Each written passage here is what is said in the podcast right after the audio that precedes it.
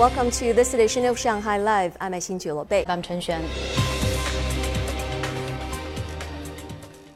The Shanghai government said that as of 2 p.m. today, 67 close contacts, 377 secondary contacts of the COVID 19 patient found on Monday have been put in quarantine. All contacts twice tested negative for the virus.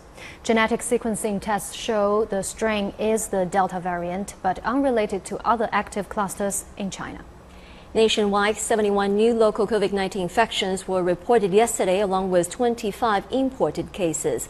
Another 27 asymptomatic carriers were reported, with 15 of those being transmitted locally. Sun Siqi has more. The nucleic acid test results of more than 68,000 people, comprising everyone in the patient's living and work environments, have come back negative.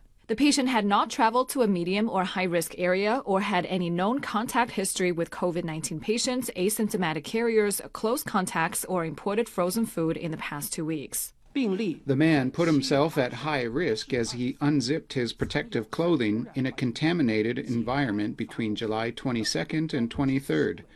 The timeline fits the coronavirus incubation period. Genetic sequencing tests show the strain is the Delta variant but we found it is unrelated to other active clusters in China. With concerns mounting about whether vaccines are still effective against the variant, Dr. Zhang Wenhong said the best strategy is still to wear a mask, wash your hands frequently, and get vaccinated. Compared to other strains, there are more cases where the Delta variant broke through the vaccine's protection. However, one has to admit that the vaccine greatly reduces the rate of severe illness or death.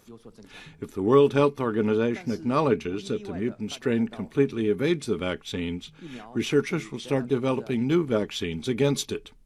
Dr. Zhang still called for the public to reduce gatherings, protect themselves, go to the hospital as soon as they have a fever or cough, and never try to hold out with home medications.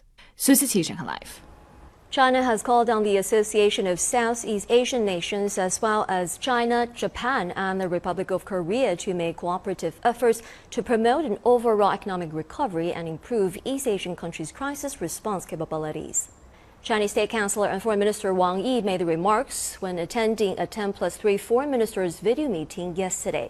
He said that joint efforts should be made in the long term to improve the mechanism, resilience, and vitality of the 10 plus 3 cooperation in order to maintain the hard won stability and prosperity that has lasted for many years in East Asia.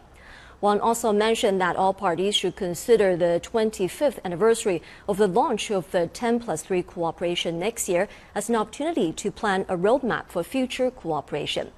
He proposed all parties to jointly build a barrier against the pandemic in East Asia, promote East Asia economic integration, seek the transformation and development of East Asia, and build a foundation of common values in East Asia.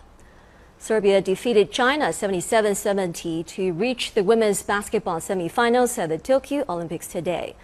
Serbia started strong and led for most of the first half, with China only managing a brief lead of 29-28 towards the end of the second quarter. But Serbia quickly fought back to hold a slim 35-33 lead before the break. China looked good in the third quarter, using a 10-2 run to build a 58-49 lead. China, which ranked number one in the preliminary round, struggled as a series of Serbian steals and fast breaks led to an 11 0 run and a two point lead. The Serbians held on to stun China 77 70.